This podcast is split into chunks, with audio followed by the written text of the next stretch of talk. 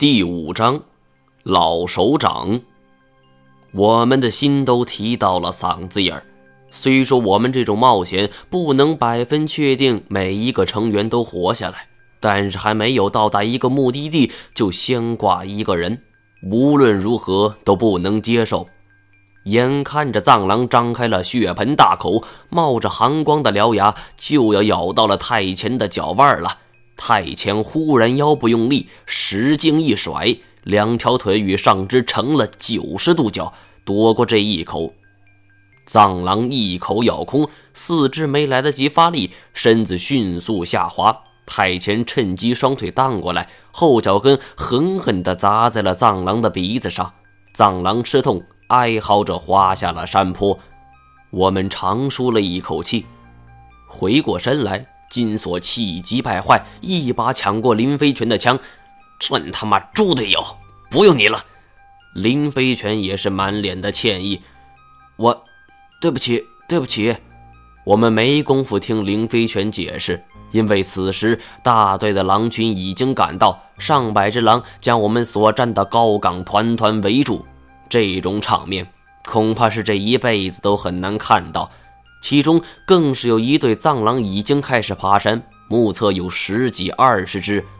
太前距离我们已经很近了，我们也不敢随便开枪。这种猎枪打出的子弹很发散，而万一伤到太前，就得不偿失了。来，把手给我。金锁伸出手去，太前刚要伸手去抓，身子却猛然一沉，向后迅速滑去。我们往后一望。一只藏狼咬住了他的腿，正努力地将他往下拖。金锁站起身来，举起了枪。我急忙压住枪管，别开枪，会误伤的。那能怎么办？看着太前被狼群吃掉吗？金锁生性胆小，但这一次却勇敢面对狼群。其实我知道，他这正是被逼上绝境的愤怒。不过他说的很有道理，我现在也不知道该怎么做。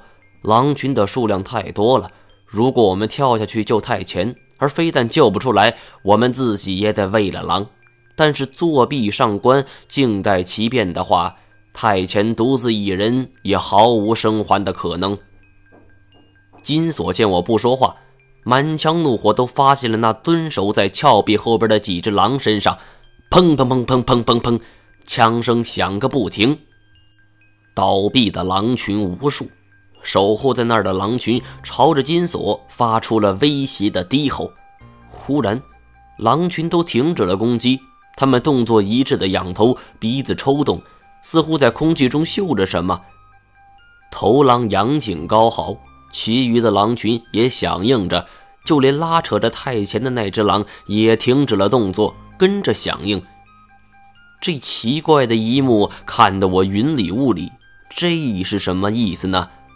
狼嚎过后，头狼转身就狂奔，狼群跟着响应，就犹如千军万马在漫天尘埃中迅速撤去。我去，不至于是被我这几枪给吓跑了吧？我突然头皮一麻，鸡皮疙瘩起了一身，大叫：“不好！”抬头一看，久别峰上白雾漫漫。伴随着巨大的轰鸣，正在迅速朝我们的方向涌来。雪崩！林飞泉转身就要跑，被金锁一把薅住。小兔崽子，今天锁爷叫你个乖，你他娘的就算是不二头附体，也跑不过雪崩。说时迟，那时快，那团白雾已经近在眼前了。大量的积雪犹如开闸的洪水，又像是千军万马般的扑杀而来，沿途的一切都被掩埋。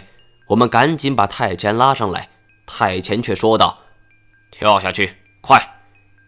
一边是峭壁，这样的地形，运气好的话能够保住一条小命。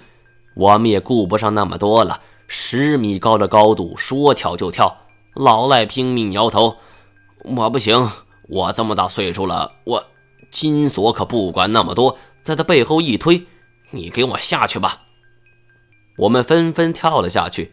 好在我落地的同时，马上打了一个滚儿，化解了冲力，赶紧让大家靠着峭壁站好，都得紧，话还没说完，耳边响起了隆隆的巨响，脚下地面也跟着剧烈颤抖，真正的惊天动地。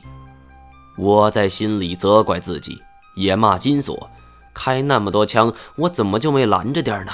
这孩子也是脑袋晕乎了，不知道会引发血崩吗？我正暗暗骂着，耳边响起了惊天巨声，并没有给我任何的反应时间。一股巨大的冲击力让我倒在了地上，接着就是刺骨的寒冷感冲击着我的脸，积雪冲进了我的耳朵和嘴里，就像是有人掰开了我的嘴给我硬塞进来似的。我的脑子里更是晕头转向，大脑停止了工作，陷入了一片空白。这是我第一次遭遇雪崩。原来听闻消息说有人命丧雪崩的时候，物理扎的我很难理解。说白了，不就是体质轻易化的雪，怎么就能轻而易举的要了人的命呢？但真当自己遇上了，我却只能像是惊涛骇浪中的一叶扁舟，随波逐流。不知过了多久，我感受到了身边的温暖，睁开双眼的时候。我已经躺在了帐篷里，旁边烧着开水，身上盖着棉毡被，暖洋洋的。第一个见到的人是太乾，他看到我醒了，一句话也没说，转身就出去了。随后，金锁等人跟着他进来了。金锁笑着说道：“嗨，毛爷，行啊，福大命大，我就知道你没那么容易死。”老赖说道：“醒了就好了。”幸亏这一次雪崩规模不大，要不然咱们几个都得撂在这儿。金锁喂我喝了几口热水，总算是恢复了一点知觉。我问大家都没事吗？金锁说，除了我之外，只有林飞泉的脚崴伤了，不过问题不大。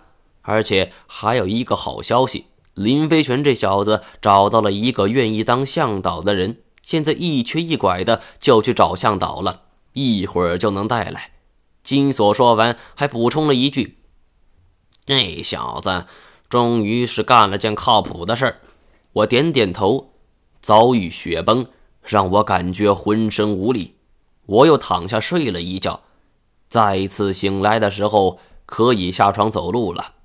当时已经是清晨了。我走出帐篷，看到他们四个和一个老人围坐了一圈。正在听那个老人绘声绘色的说话，这位老人六十多岁，声如洪钟，和口音和模样判断像是一个汉人。见我走过来，他们赶紧招呼我，介绍我说：“这位老人就是林飞泉找的向导。”老赖笑着说：“这位老哥原来是新疆建设兵团的，不简单呐。”老人自我介绍说。叫做黄宪章，老赖说：“这是我们的小毛。”我主动跟黄宪章握了握手，就算是认识了。黄宪章笑呵呵地说：“你小子体格不错嘛，遇到雪崩你都能活下来。”我陪着干笑数声，知道只是运气好而已。黄宪章叹了两口气道：“你是运气好。”可不是所有人都运气好啊！这一句话出口，他们四个人除了太监，都跟着在那儿摇头叹气的。我问是怎么回事，而老赖不等黄建章开口，就说道：“黄老哥二十年前目睹了科考队遇难的全过程。”我大吃一惊，这可真是踏破铁鞋无觅处，得来全不费工夫了。二十年前的事儿，我挠破头皮都想不出来个所以然。没想到眼前这位老人竟然是当时的目击者。金锁主动往旁边挪了挪，闪出一块空地，又对黄宪章说道：“老先生，不好意思了，还得请你从头说一遍。我这哥们儿就对这些事情感兴趣。”黄宪章从上衣兜里摸出了一根自制的卷烟。伸出舌头湿润了烟身，金锁主动掏出打火机帮他点着，他这才缓缓地道出了当时的事情。二十年前，科考队进山，新疆建制兵团接待了这些人，而黄宪章恰恰是这一次接待任务的负责人。当时民风淳朴，兵风更是正派。得知是政治任务，黄宪章自然不敢轻视。记得那是一九九六年三月，跟我们现在的时间差不多。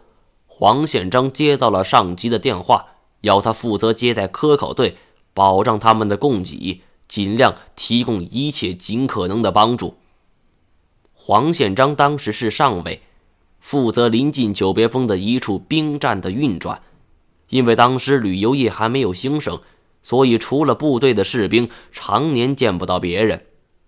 所以在那一天，黄宪章命令大家做了一次大扫除，将兵站的里里外外打扫的干净，还准备了当地民族的特色食物，拉了一条横幅，甚至还为战士们准备了一台别开生面的欢迎联欢会。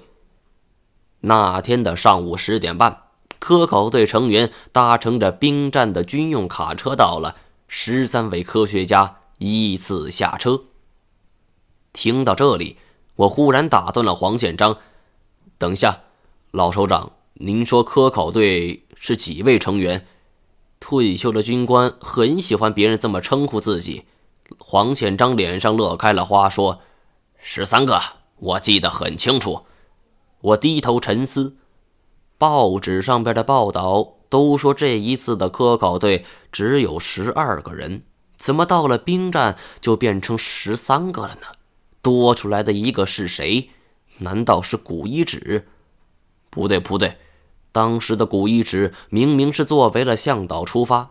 我看了眼老赖，想用眼神询问他事情的真相。老赖注意到了我的目光，他暗暗摇了头。下巴指了指黄宪章，示意我先接着听下去。